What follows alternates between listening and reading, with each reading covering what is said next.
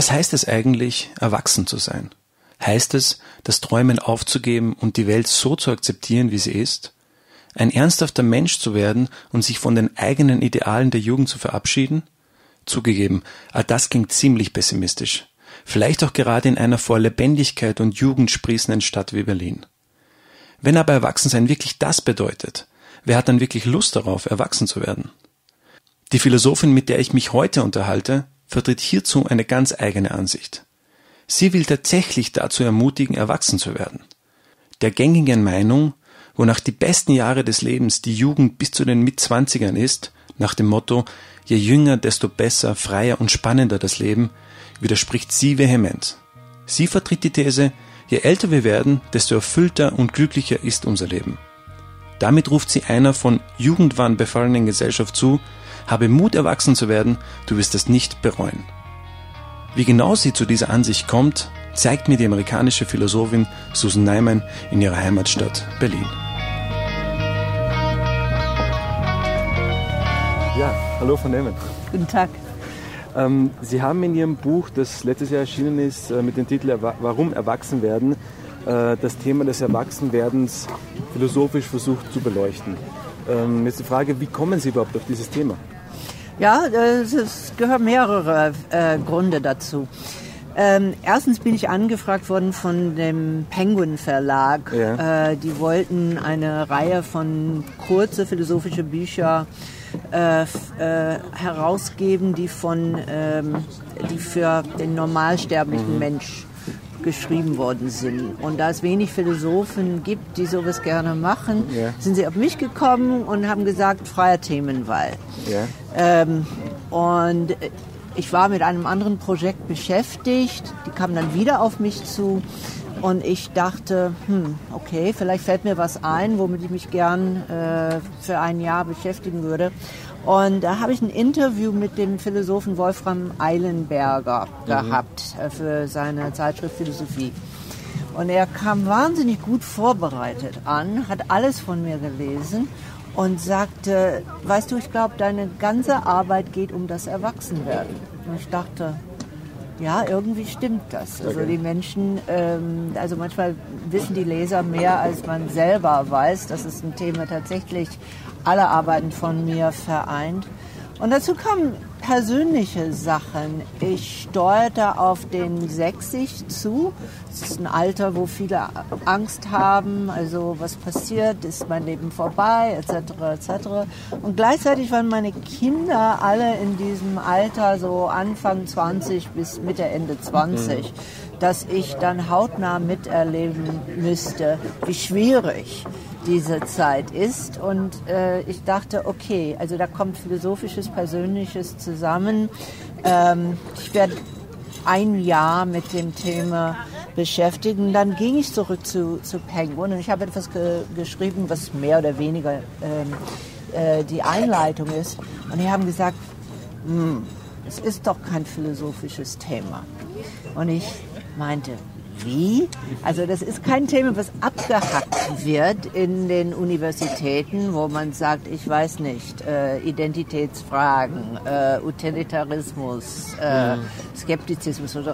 Aber das ist tatsächlich ein Thema, was die größte Philosophen und das eigentlich schon seit Platon auf eine Art und Weise, aber vor allem in der Aufklärung bei Rousseau und Kant als zentral angesehen mhm. wurden.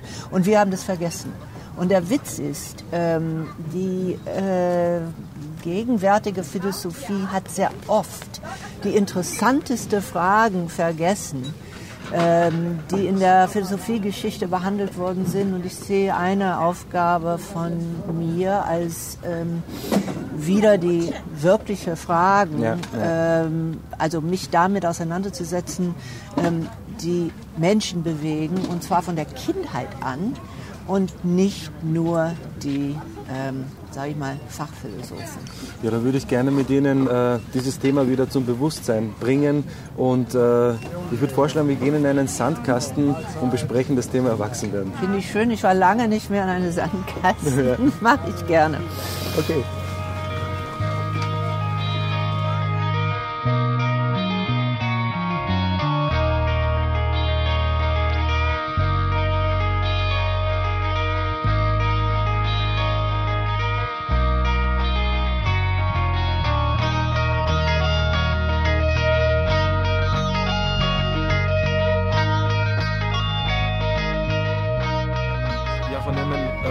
Sagen am Beginn Ihres Buches, äh, zeigen Sie, dass erstens unsere Gesellschaft dazu neigt, das Jungsein zu idealisieren.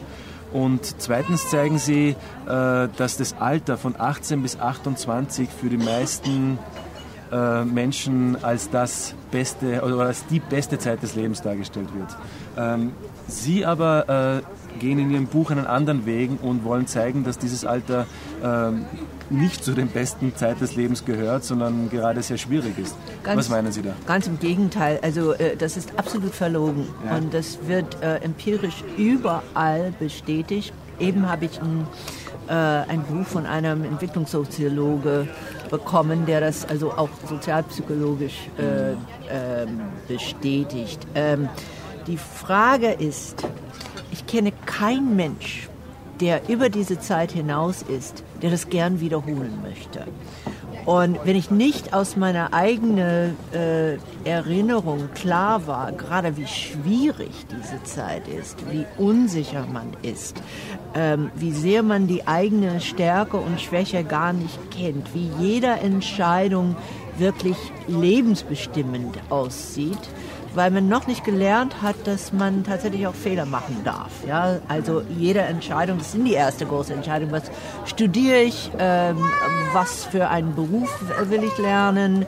Ähm, wie ist es mit der Liebe? Also ähm, jeder Liebesproblem ähm, äh, wird äh, mein Leben für immer bestimmen.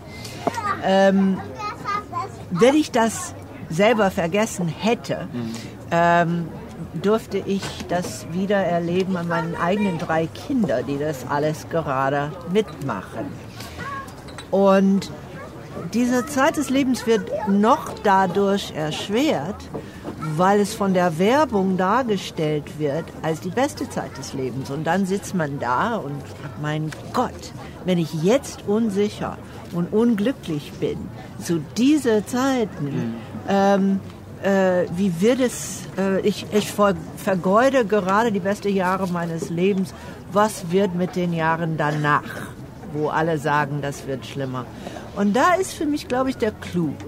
Ähm, warum verbreiten wir diesen Mythos, wo wir alle wissen, dass es nicht stimmt, wenn wir halbwegs ehrlich sind?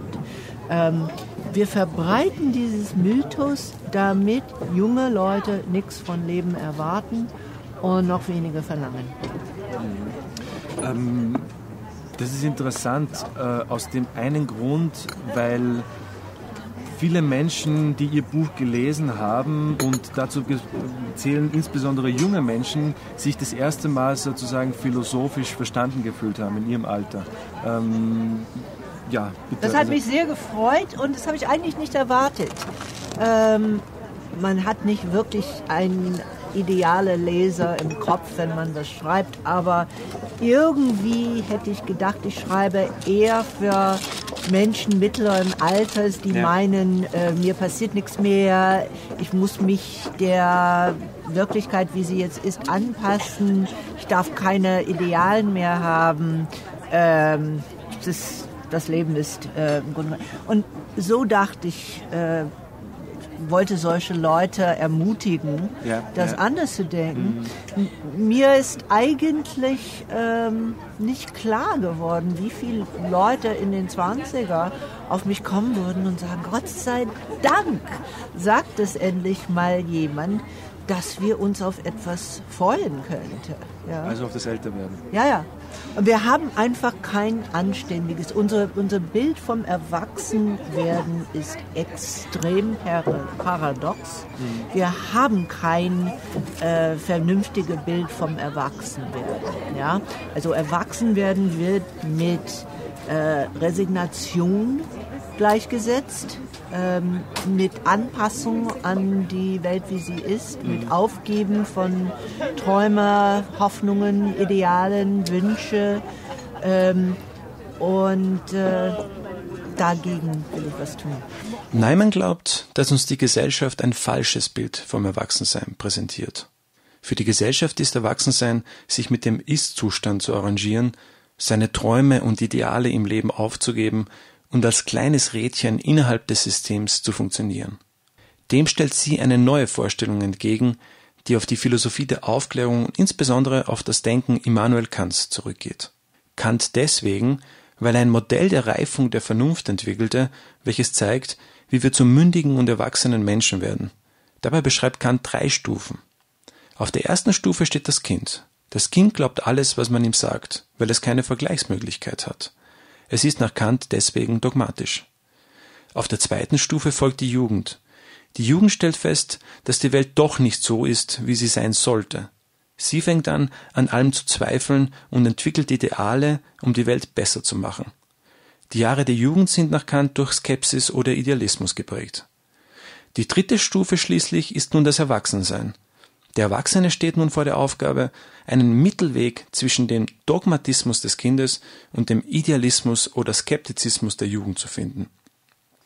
Und genau bei diesem Mittelweg von Kant setzt Neumann ein, um ihr eigenes Bild vom Erwachsensein zu verdeutlichen. Erwachsen werden ist keine Überraschung, dass Kant sagt, äh, die kritische Philosophie ist das Erwachsenwerden, während der Dogmatismus für die Kindheit der Vernunft und Skeptizismus, also David Hume, für die Adoleszenz der Vernunft äh, äh, steht. steht sagt, seine Philosophie steht für das Erwachsenwerden. Und dann ist natürlich die Frage, was meint Kant damit? Es gibt da sehr viele, die meinen, auch einen Mittelweg finden zwischen, ja, die Welt ist nicht so gut, wie man dachte in der Kindheit und auch nicht so schlecht, wie man dachte in der Adoleszenz und man soll es irgendwie hinkriegen, das zu akzeptieren. Das ist auch, wie es oft dargestellt wird, ähm, eine resignative Haltung. Ähm, ich vergleiche das im Buch mit irgendwie mit dem, dem alten äh, Onkel, der ihnen diesen Rat gibt, ja, also akzeptiert doch die Wirklichkeit. Ähm, das ist nicht, was Kant meint. Also ja. dieser Balance zwischen Sein und Sollen ist eine extrem schwierige Haltung zu nehmen. Ähm, und das heißt, dass man immer mit einem Auge die Welt ansehen muss, wie sie wirklich ist, der ganze Schrecken, und dennoch nicht verzweifeln und dennoch nicht sagen, die äh, Ideen äh, davon, wie die Welt sein sollen, das sind alle Wunschträume. Ähm, man muss beides aufrecht halten. Okay. Und das ist eine sehr, sehr schwierige Haltung, aber das ist die Erwachsene halt. Wir nehmen eine äh, weitere Schrift von Kant, auf die Sie sich immer wieder beziehen in diesem Buch, ist diese berühmte Schrift für ihn, was ist, die, was ist Aufklärung? Und da finde ich es interessant, dass Sie einerseits zeigen, okay, dieser, dieses berühmte Zitat, wo Kant eben schreibt, Aufklärung ist der Ausgang des Menschen aus seiner selbstverschuldeten Unmündigkeit. Unmündigkeit ist das Unvermögen, sich seines Verstandes ohne Leitung eines anderen zu bedienen und so weiter und so fort. Also dieses ganz berühmte Zitat. Aber weiter unten steht dann, und da betonen sie sehr stark, dass das die wenigsten Autoren beachten, äh, da schreibt dann Kant davon, ähm, dass, den, dass, das Individuum zwar äh, sich, sich, bemühen kann, äh, um sich aus dieser selbstverschuldeten Unmündigkeit zu befreien, aber andererseits ist es in den Fängen einer Gesellschaft, äh, die in gewisser Weise diese Unmündigkeit wie eine zweite Natur äh, an den Leib geschneidert hat. Ähm, was ist da so interessant oder so modern für Sie an diesem Also ich, ich finde es erstaunlich eigentlich, wie, wie wenig das beachtet äh, ja. wird bei der Bekanntheit dieses Satzes. Weil das, was Sie vorgelesen haben, ist nicht falsch, aber wenn man es nur so steht, ist das eine neoliberale Haltung. Ja, ja. Ähm, wenn du unzufrieden bist, äh, liegt es an dir. Ja. Du musst nur Mut haben und äh, erwachsen werden oder mündig werden und schon ist die Aufklärung da. Und ich meine, es stimmt natürlich, dass wir individuelle Mut brauchen, aber Kant sagt gleich danach, wir leben in einer Gesellschaft, ähm, die nicht will, dass wir erwachsen werden. Und das ist eben ein sozialkritischer Ansatz, ja. äh, was sehr radikal und sehr politisch und sehr aktuell ist.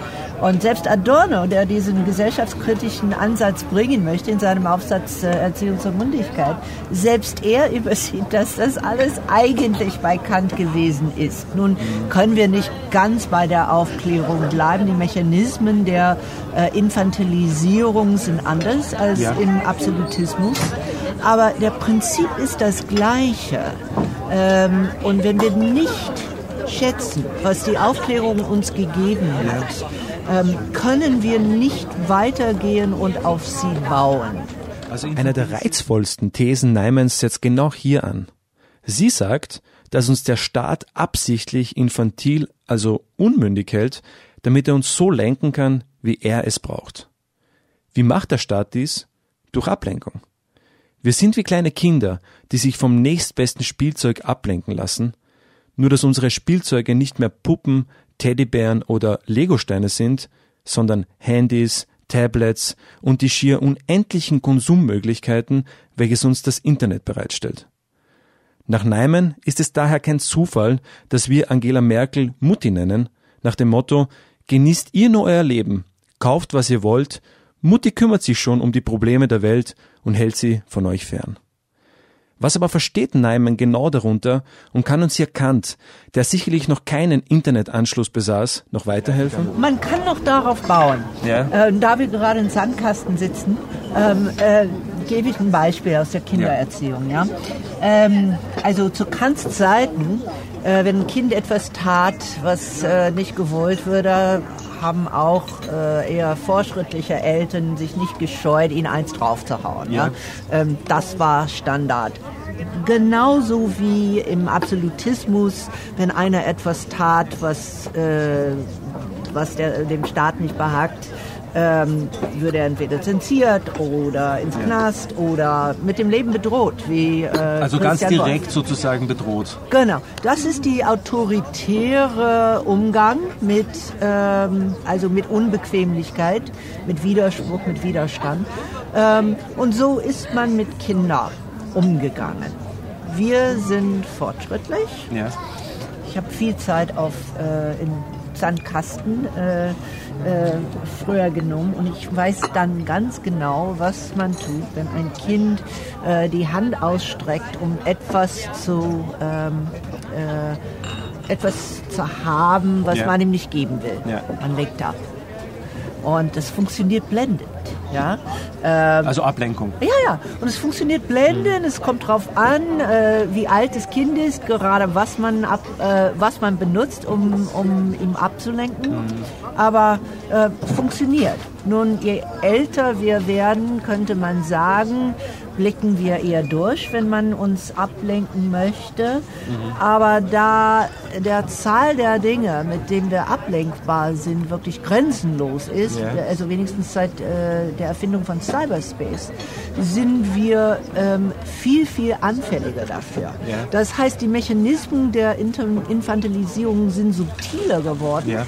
Als zu Kants Zeiten. Aber der Zweck ist der gleiche, der Form ist der gleiche. Aber wir wissen nicht, wo das Zentrum dieser Infantilisierung ist. Wir können ja nicht sagen, so, dass Mutti äh, uns lenken will oder äh, also das meine ich, dass das, äh, dass dieses Zentrum, dass man nicht mehr hindeuten kann äh, und sagen kann, das ist die Person, die uns sozusagen Natürlich. zu infantilisieren versucht, die uns abzulenken versucht. Nein. Also es ist schon so perfektioniert worden, dass wir genau. es sogar gerne haben. Genau. Und da, das meine ich, also in Kants Zeit, wo diese Trennung zwischen Beherrschter und Herrscher so klar war, wie es für uns heute in einer modernen Demokratie ja gar nicht mehr so gegeben ist. Ob man da Kant irgendwie noch retten kann? Ähm, ja. Ähm, ich meine, man kann schon sagen, es ist schwieriger geworden. Ja, ja. ja? Aber dieser kantische Ansatz, dieser doppelte Ansatz, mhm.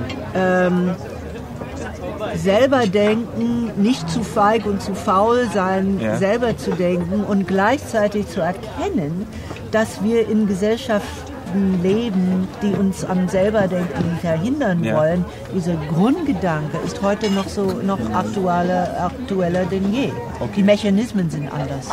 Interessant, dass Sie das sagen von der Aktualität, weil äh, Sie haben ja vorher schon Adorno angesprochen und er geht da auf eine zentrale Stelle äh, des Buches, des Aufsatzes von Kant ein, was ist Aufklärung, wo Kant darüber spricht, ob wir in einem Zeit, Zeitalter der Aufklärung leben und Adorno, äh, was der dazu schreibt, äh, auf die Frage nämlich, leben wir jetzt in einem aufgeklärten Zeitalter, hat Kant eben geantwortet, nein, aber wohl in einem Zeitalter der Aufklärung. Ob wir heute noch in derselben Weise sagen können, dass wir in einem Zeitalter der Aufklärung leben, ist angesichts des unbeschreiblichen Drucks, der auf die Menschen ausgeübt wird, in einem allerweitesten Sinn sehr fragwürdig geworden. Das ist in den 60ern geschrieben worden. Würden Sie sagen, äh, dass wir heute äh, Kant näher sind, als es damals Adorno war? Weil er sagt, es ist fragwürdig geworden, dass wir in einem Zeitalter der Aufklärung leben. Würden Sie sagen, dass wir im 21. Jahrhundert äh, dem näher sind, diesem Zeitalter, oder ist es noch schwieriger geworden? Es ist noch schwieriger geworden okay. auf eine Art und Weise. Nur, und das ist eigentlich immer mein Problem mit Adorno. Ja. Ähm, er hat dieser kritische Moment, es ist gut, dass er uns daran erinnert, mhm. wie schwer diese Mündigkeit ist, wie schwer diese Aufklärung ist. Mhm. Aber der Grundton ist immer, wir können aber nichts machen. Ja? Okay.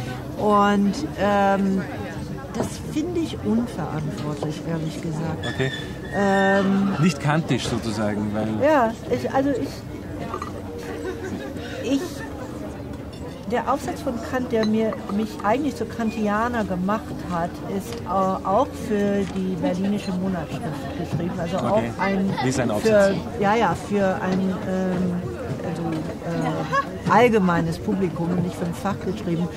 Was heißt es, sich im Denken zu orientieren?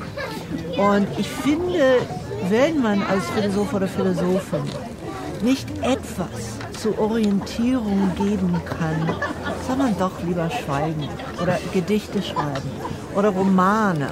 Ja, ähm, pessimistische Weltanschauungen gibt es wirklich genug. Ähm, und ähm, ich meine, Adorno erinnert uns daran, und das ist wichtig, obwohl es schon im Kant steht, ähm, Einzelhandlungen ja. werden nie genug sein um eine Gesellschaft zu verändern. Ja, ähm, ganz klar. Aber da müssen wir anfangen.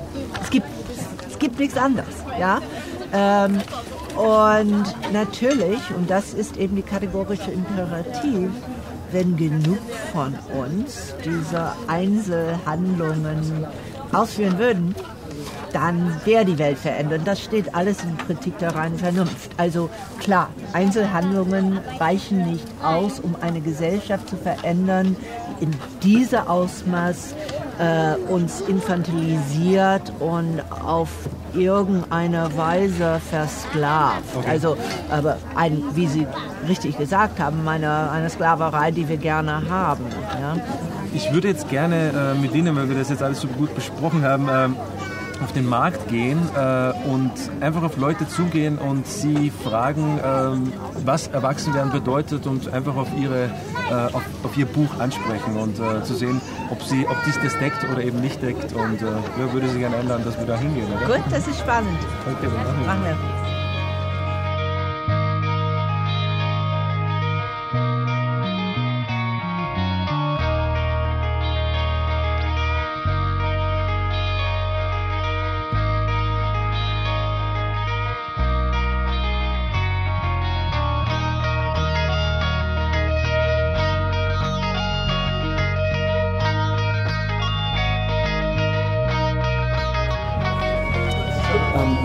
stehen hier jetzt am Maybachhofer auf dem Markt und ich würde Sie gerne fragen, was glauben Sie, was Menschen sagen werden äh, zu Ihrer These, dass das Alter zwischen 18 und 28 eigentlich gar nicht so äh, schön ist, wie es in unserer Gesellschaft heute dargestellt wird, sondern eher schwieriger. Bis jetzt hat mir jeden Mensch das bestätigt. Ja. Und zwar die jüngeren Menschen, ja. die wirklich erleichtert sind, dass einer das mal ausspricht, dass es etwas gibt, worauf sie sich freuen können äh, nach 28 oder 30. Und die älteren Menschen, die sagen, äh, wenn ich das einmal durchgemacht habe, würde ich das nie wiederholen wollen. Und was glauben Sie, was Leute assoziieren mit Erwachsensein? Ja, also das, das ist eigentlich das Paradox daran, dass wir nicht über dieses Thema nachdenken, weil einerseits ja. will niemand diese Jugendzeit wirklich äh, ja. nachmachen. Andererseits ähm, sind auch einige der erwachsenste, tollste Menschen, die ich kenne, immer dabei zu sagen, ja. aber ich bin doch irgendwie noch ein Kind okay. und wehren sich gegen das, äh, gegen das Wort erwachsen, ja, weil erwachsen heißt für viele Leute resigniert sein, mhm. angepasst sein, mhm. nicht mehr Ideale haben, nicht mhm. mehr Hoffnungen haben, nicht mehr Träume haben, sich ganz der Wirklichkeit anpassen. Und dagegen äh, versuche ich zu arbeiten. Ja, dann bin ich gespannt, was die Leute darauf sagen werden. Ich auch. Ja. Ja, äh, die amerikanische Philosophin Susan Neyman hat ein Buch geschrieben mit dem Titel Warum Erwachsen werden. Was bedeutet für Sie Erwachsen sein? Maximal Verantwortung und ansonsten einfach leben lassen. Ja. Vernünftige Musik hören, sich einfach mal anders kleiden. Nicht, man muss nicht mit 40 oder 50 in, ja. in hellblauen Grau laufen. Mal nach Wacken fahren einmal im Jahr. Was, okay. was wir alles machen. Oder so. Ja. ja vernünftig, vernünftige Leute haben, schönen Umkreis und die alle nicht so alt sind, wie sie aussehen. Okay. Was, was, was würden Sie denn sagen, ist das die schönste Zeit des Lebens? Ja, die Kinder sind raus, Oma und Opa sind wir auch. Ist doch in Ordnung. Jetzt haben ja. wir Urlaub. Jetzt haben wir Ruhe, jetzt können wir leben. Jetzt haben wir Ruhe und jetzt können wir leben. Und machen ja. das, was wir früher nicht konnten. Ne? Durch okay. Kinder und so weiter. Also würden Sie sagen, je älter man wird, desto angenehmer ist jetzt für Sie oder ist die Zeit zwischen 18 und 28 etwas Besonderes, wenn man da eben viel Freizeit hat? Und das ist ja normal, das, das, das, das Junge ganz was anderes, ja klar, ja. verliebt werden und ja. so weiter, na logisch. Ja. Aber äh, ein bisschen älter ist das echt ja. Das sind doch bloß Zahlen. sind doch bloß Zahlen. Wenn ich dann 50, 60 bin, sind doch bloß Zahlen. Also ich fühle mich nicht wie 60 oder wie 50. Und wir werden 60. Wir werden 60 jetzt. Ja. Kein Problem. Ja, viele. Ja, aber ich glaube, aber gerade ja. Leute, die, äh, die sich mit ihrem Alter nicht so wohl fühlen. Ja. Also so diese ganzen Schönheits-OPs oder so. Okay. Das sind auf jeden Fall Sachen oder Haare färben. Ne? Also dass man irgendwie denkt, oh, das ist jetzt voll peinlich, dass ich schon 30 bin. Also wenn man sich dafür schämt. Aber wenn man einfach sagt, du, ich bin 30 und ich gehe immer noch gerne in einen Club oder so ja. und dazu steht, sage ich mal, dann finde ich das auch cool und das respektieren die Leute auch. Warum glaubt ihr, ist das so? Und ich finde gerade, das ist eigentlich erwachsen. Also wenn man dann ja. dazu steht und das sagt. Wenn man dazu steht. Und wenn man halt irgendwie, wenn man eigentlich sieht, dass die Person schon super alt ist, aber das nicht sich eingestehen will, das ist eher ein bisschen kindisch, weil, also kindisch in dem Sinne so teenie-mäßig un unsicher, ne? Also dass man sich in seinem Körper nicht so wohl fühlt. Und das ist für mich auch Erwachsensein. Also dass du einfach so ein bisschen weißt, wer du bist und was du bist und was du gerne hast und wen du um, gerne um dich hast. Was, was würden Sie aus Ihrer Lebenserfahrung sagen, was ist die schönste Zeit des Lebens für Sie oder überhaupt? Die Jetztzeit. Die Jetztzeit. Also die Zeit, die Menschen idealisieren ja manchmal die Zeit zwischen 18 und 28. Würden Sie sagen, Nein, da habe ich noch viel mehr gedacht, ich muss alles richtig machen. Das denke ich jetzt nicht mehr. Okay, okay, gut. Also die Zeit ist, also je älter, desto ruhiger, besser, sicherer. Ja. ja. Also das Alter ist, würden Sie sagen, in unserer Gesellschaft äh, zu, zu negativ betrachtet oder es gibt ja. so eine Bewegung, die will immer jung bleiben? Ja. Ja, würden Sie sagen? Also ich will natürlich auch auf eine Art immer jung bleiben. Ja. Das tue ich ja auch. Ich bin bald 70. Ja. ja. Aber mir macht mein Leben mehr Spaß. Äh, das ist bei mir so gekommen. Immer, je älter ich wurde, okay. desto mehr hat mir mein Leben Spaß gemacht. Ja, erwachsen werden hat auf jeden Fall was mit Verantwortung zu tun. Ja. Also Verantwortung übernehmen für das eigene Handeln. Ja, ja. Und ja, so. Es hat leider auch so ein bisschen Ernstigkeit, also Ernsthaftigkeit okay. ähm, mit sich. Aber auf jeden Fall Verantwortung, glaube ich, ist so das, was es am meisten für mich ähm, bedeutet. bedeutet ja. Und bist genau. du selbst erwachsen? Würdest du sagen, dass du erwachsen bist? Ähm, zum gewissen Teil ja. ja. Also ich versuche so viel wie möglich Verantwortung zu nehmen über mein Tun und Handeln. Ja. Aber ja, ein gewisses bisschen Kind habe ich auch noch auf jeden Fall in mir. Also ich finde, das sollte man auch nicht verlieren. Also ich würde sagen, warum erwachsen werden, nicht zu 100 Prozent. Und ja. äh, was würdest du sagen, was war oder was ist äh, die schönste Zeit des Lebens? Die Jugend. Ich glaube, das kann ich noch nicht sagen, weil ich habe halt mein Leben ja. noch nicht zu Ende gelebt. Also und was glaubst du so aus deiner Perspektive jetzt? Glaubst du, dass es so das Alter zwischen 18 und 28 ist oder eher danach? Finde ich es schwer. Also ich glaube, man fährt so am besten, wenn man die jetzige Zeit immer als die schönste zu sehen okay. versucht. Okay. Ja. Ja. Na, es ist schon ein gutes Alter. Äh, man muss sich selber aufbauen. Der Mensch, derjenige, der studiert oder alle Menschen auf der Welt, ja. jeder äh, haftet für sich selber. Ja. Entweder bist du voll im Geschäft, das heißt, äh, du hast eine Linie gezogen, die ganz gerade ist, du weißt den Weg, yeah. du willst was lernen, egal was kommt. Mhm. Oder du machst einen Weg wie eine Schlange Kurvenleben, einmal hoch und einmal runter, da landest du ganz schnell auf dem Bauch. Also wenn du dich äh, mit falschen Freundinnen umgibst, mhm. sagt, da komm Kalle, heute trinken wir mal zwei Bier. Also bist du drei Tage besoffen, dann weißt du nicht mehr, was Sache in der Schule ist. Dann ist man nicht erwachsen, wenn man so lebt. Naja, es ist ein Erwachsener. Was heißt Erwachsen? Erwachsen äh, äh heißt nicht, äh, man muss nur lernen, man muss auch leben. Mhm. Das Leben ist auch erwachsen. Und man muss wissen, wie man lebt. Also das Wie ist wichtig dann. Genau. Es ist immer das Wie. Wie und wo. Das sind die beiden Fragen. Wie und wo ist was los. Ja, dann danke ich Ihnen vielmals. Gell? schön. Und alles Gute. Gell? Alles Gute bei euch auch. Viel das weitere Gespräch mit Neumann setzen wir vom Markt in ihrer Wohnung fort.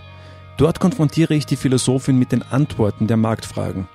Denn interessanterweise wurde ja am Markt deutlich, dass Neimanns These, wonach wir im zunehmenden Alter ein ausgewogeneres und glücklicheres Leben führen, von den meisten Marktbesuchern von jung und alt bestätigt. Denn tatsächlich wird die Zeit zwischen 18 und 28 als schwierig empfunden.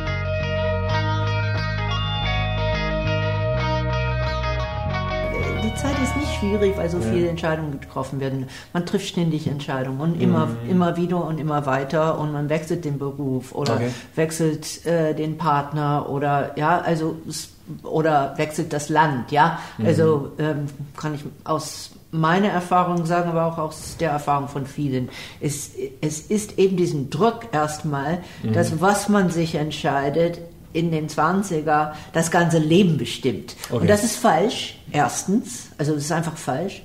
Zweitens äh, ist es schwierig, weil man dabei ist, sich selber kennenzulernen und die Schwäche und die Stärken und man ist einfach, man kennt weder sich noch seine Wirkung auf mhm. anderen, ähm, noch wirklich, was einem am wichtigsten ist.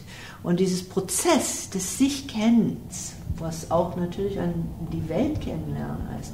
Ähm, das ist es, was äh, schwierig macht mit diesem Druck. Äh, ich entscheide jetzt eins für alle Mal, wie mein Leben weiterläuft, ja. Und nochmal diesen zusätzlichen Druck. Alle sagen mir, das ist die beste Zeit meines Lebens. Ähm, und äh, wie schrecklich das sein muss, weil die anderen Zeiten werden alle noch schlimmer. Also ich vergeude jetzt meine beste Lebenszeit und ähm, ähm, diese Angst kommt noch dazu. Ich wollte Sie jetzt noch fragen, ähm, wenn wir uns so ein konkretes äh, Leben anschauen, äh, eine Frau, die zum Beispiel drei Minijobs hat, ähm, der es sozusagen schwerfällt, Zeit zu finden, um Wissen anzusammeln, um vielleicht dann da, darüber hinaus den Mut zu entwickeln, äh, mündig zu werden. Was kann man so einer Frau raten oder was, was macht man mit so einer Person? Was bedeutet für so eine Person mündig sein? Also ähm, dann liegt es wirklich an uns, ja. die äh, das Glück haben, mhm. wohl kein drei Jobs haben zu müssen, mhm. die die Freiheit haben und die Zeit haben, ein bisschen darüber nachzudenken und ein bisschen äh, uns zu engagieren, ja. um die Verhältnisse zu verändern, dass sie anders sind für diese Person. Ich meine, ich stimme mit Brecht äh, so weit äh, mhm. überein, dass also wenn man wirklich sich Sorgen machen muss, äh, was auf den Tisch kommt, äh, muss man erstmal das Fressen besorgen. Ja? Also diese Person kann man nicht vorwerfen, dass sie Nein, unmündig ist. Um Gottes Willen. Ja. Das wäre grausam. Das wäre wirklich, also den Opfer den Schuld zu geben. Ähm, mhm. Auf keinen Fall. Nee, ähm, und ich finde oft, wenn man solche Leute kennenlernt, ähm, kommt drauf an, aber ähm, die sind manchmal aufgeklärter als bestimmte Leute im höheren Mittelstand. Ja die eben durch den Erfolg ähm, sich bestätigt fühlen und äh, die Verhältnisse dann doch angepasst haben. Ja? Also ähm, es liegt wirklich an uns und ähm, das ist etwas, was ich meinem Lehrer äh, John Rawls verdanke, glaube ich, dieser Haltung. Ähm, wer mit Intelligenz gesegnet ist. Und zwar wer mit äh, Durchsetzungswille, Risikobereitschaft. Das sind alle Dinge, die wir anders betrachten, als ähm, ein Vermögen zu erben. Aber wir sollen sie betrachten wirklich als, wir haben ein Vermögen geerbt. Ja? Mhm. Ähm, das ist nicht unsere Verdienst. Und dann ist die Frage, was machen wir mit diesem Vermögen? Ähm, setzen wir sie dafür ein, dass es, so wie Rawls das formuliert, ähm, also die Schwächste in der Gesellschaft etwas davon haben? Oder tun wir so, als ob das unsere Verdienst wäre, so wie Donald Trump Jr. offensichtlich der Meinung ist, und sein Vater sagt es ja auch, obwohl er nur 200 Millionen von dem eigenen Vater geerbt hat, dass er das alles selber aufgebaut hat. Ja? Also ein, wir haben ein Geschenk bekommen ähm, und wir dürfen niemand vorwerfen, der dieses Geschenk nicht bekommen haben, ähm, dass sie keine Zeit haben zum, zum Nachdenken. Erziehung. Die Erziehung ist für Neiman ein zentrales Thema, wenn es um die Frage des mündigen Menschen geht. In Anlehnung an Jean-Jacques Rousseau hält sie dabei fest, dass Schulkinder, die es gewohnt sind, still zu sitzen, während das Gerede eines gelangweilten Lehrers über sie hinwegströmt, es als Erwachsene schwer haben werden, plötzlich aufzustehen, wenn ein Politiker sie belügt. Neiman fordert daher bereits in der Erziehung, Kindern geistige Freiheit einzuräumen, Dinge in Frage zu stellen und wissbegierig zu sein, ohne dafür gleich gemaßregelt zu werden. Denn der Geist zu Neimen braucht mindestens so viel Übung wie der Körper. Nur leider stemmen allzu viele auf geistigem Gebiet nur leichte Gewichte. Daraus schließt die Philosophin Folgendes. Erstens, dass man selber weiß, auch wenn man die beste Erziehung bekommen hat, äh, die man sich vorstellen kann, dass es nicht genug war. Und die Erziehung hört nie auf, die Bildung hört nie auf, ähm, auch nicht mit ähm, äh, Doktortitel oder irgendwas sonst, dass man die eigene Erziehung selber in, in den Händen nehmen muss. Und ich meine das wirklich im breitesten Sinn. Ähm, Sie sagen an dieser Stelle, glaube ich, auch, äh, man ist nie erwachsen, man muss es immer werden. Genau, man muss es immer werden, was irgendwie äh, auch mit diesem kantischen Satz trifft, wir sind äh, äh, ein, ein, Zeitalter der Aufklärung, nicht ein aufgeklärter Zeitalter. Ja. Das ist also dieses Werden. Diese Dynamische, was da ja, ja, auch gesehen Ja, ja, finde ich, find ich sehr wichtig, weil äh, wenn man sagen würde, ich bin erwachsen, heißt, man, äh, heißt es, ich wachse nicht mehr. Also das ist eigentlich der Tod. Ja? Ähm, also eigene Erziehung in der Hand nehmen, sich trosten, dass das, was man den Kindern geben kann, ähm, nicht das Beste sein wird, weil man das ganze System so engagiert man sein mag, ähm, nicht auf einmal ändern kann. Und dennoch, wo man, glaube ich, heute aufpassen muss, und das höre ich von so vielen Menschen, die Eltern sind oft diejenigen, die dieser Sicherheitsdrang in den Kindern hinein projizieren, so dass man ähm, Menschen kennenlernt, die meinen, wenn ich nicht schon, und, und mein Gott, es fängt wirklich früh an, diese Schritte machen, ähm, werde ich keine feste Anstellung bekommen mit, ich weiß nicht was, 25, und dann ist das Leben ruiniert. Ja?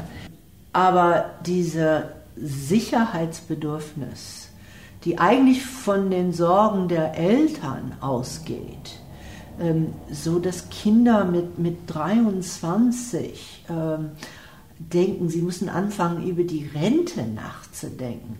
Das finde ich äh, traurig und gefährlich. Ähm, ich denke, wir sind alle, auch einfach als Bürger, auch verpflichtet, irgendetwas der Gesellschaft zurückzugeben für die Privilegien, die wir haben.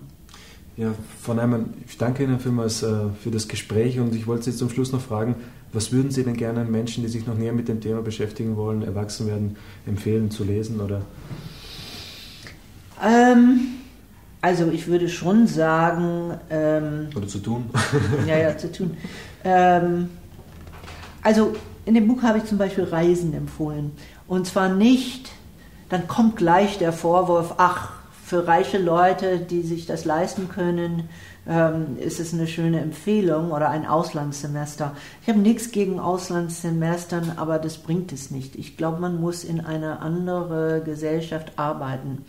Und das kann man ganz ohne Geld heutzutage. Es gibt verschiedene Websites, die, ähm, die das fordern.